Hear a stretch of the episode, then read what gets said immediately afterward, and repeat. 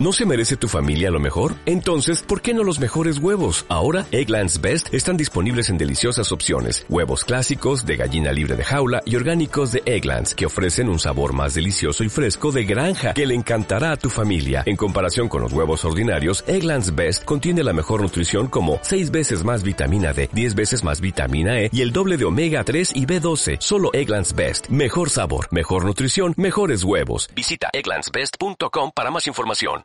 ¿Qué pasa, estroboscopos míos, gallinicas estroboscópicas de grado 6? Aquí vuestro reportero de Barrio Sésamo, que en este episodio le va a dar leña a Apple. Qué extraño que este reportero, que esta rana Gustavo, que este Kermit le dé caña a Apple. Es extrañísimo. Bueno, sabéis que Apple ha sacado, ayer sacó las actualizaciones, mm, como suele ser habitual, todas las actualizaciones de todas las cosas a la vez, de golpe y porrazo, de macOS, de los iPhone, de los iPad, del reloj, del nuevo monitor este que tienen. Bueno, perfecto. Vosotros sabéis que el Finder en macOS Monterey con una sola R eh, tiene fugas de memoria, el cajetín de búsqueda. Tenía fugas de memoria. Pues resulta que las sigue teniendo. Es decir, no lo han arreglado. No lo digo yo, lo dice el chaval que sabe cómo a ver, lo que yo pueda saber de Windows, de desarrollo de Windows, de Win32, de C Sharp, de C++, de C++ CLI, de todo eso, el equivalente en macOS, ese tío sabe eso y más todavía, ¿vale?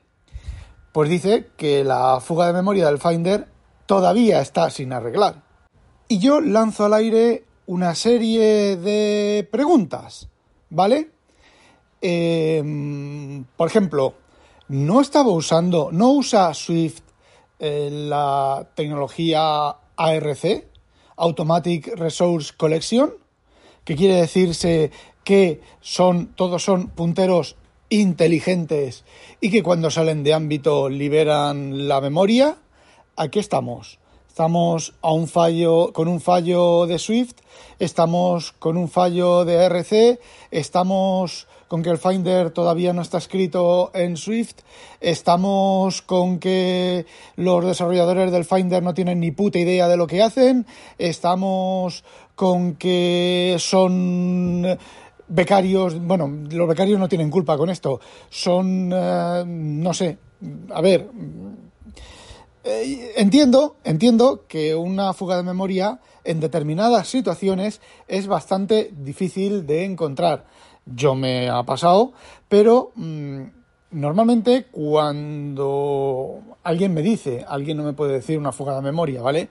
Porque técnico de calle me dice, oye Rafa, la máquina al cabo de dos semanas ha agotado la memoria y revienta, ¿vale? No me puede decir más. Entonces yo tengo aquí que montar la máquina, mm, probar, pero a ver, hace ya varios años que no tengo ninguna fuga de memoria en, las máquinas que no hay fugas de memoria. Había una fuga de memoria, ¿vale?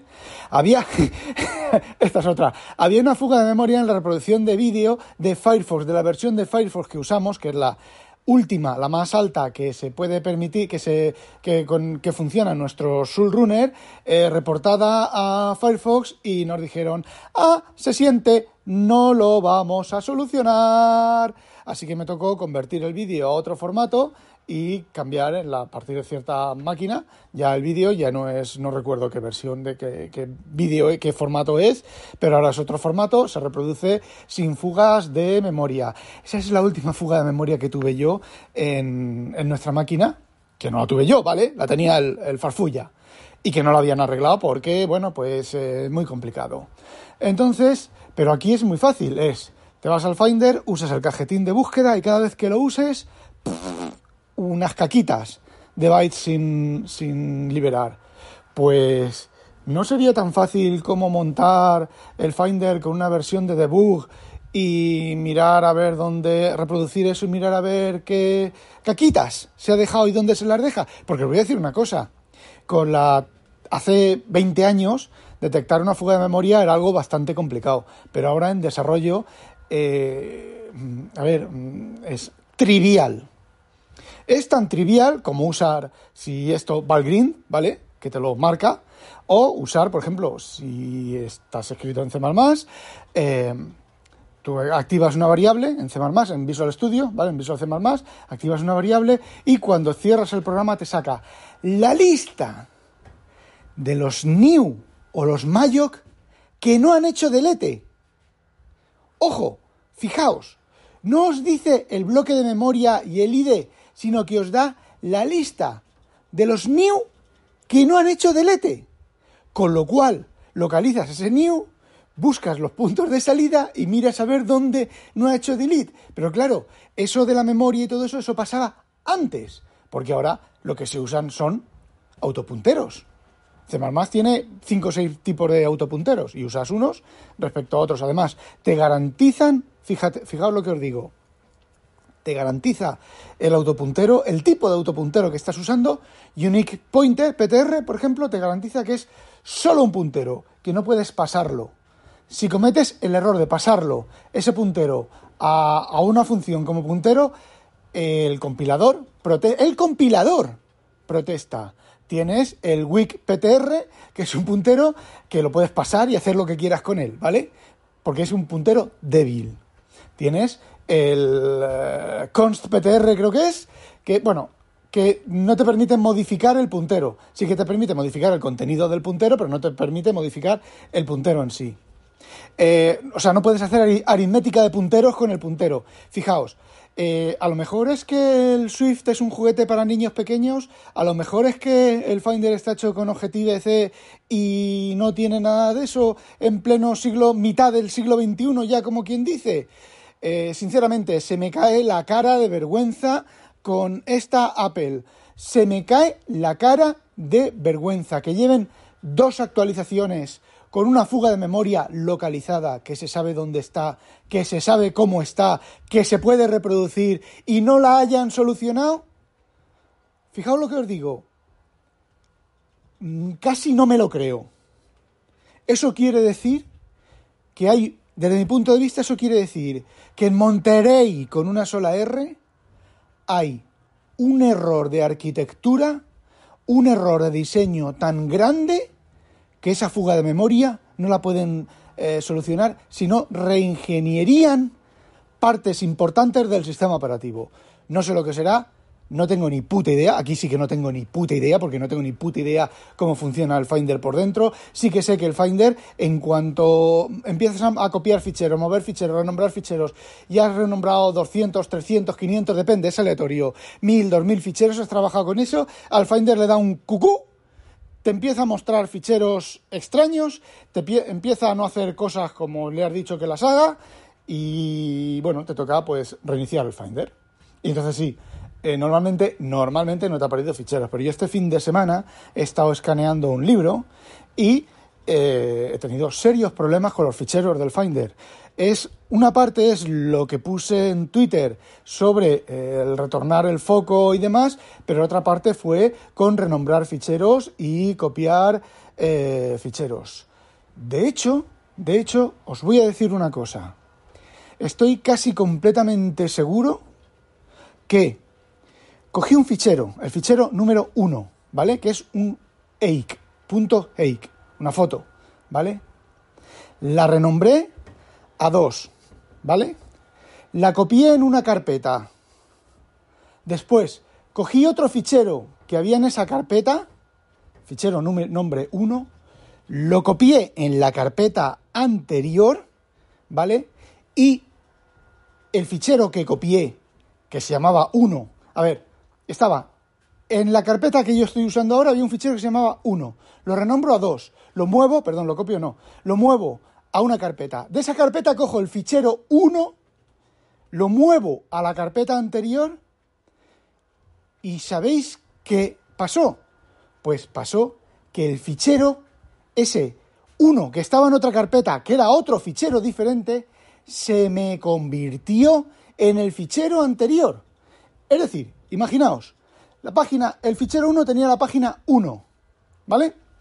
Lo muevo a la carpeta donde estaba, lo renombro a dos y le Bueno, mentira.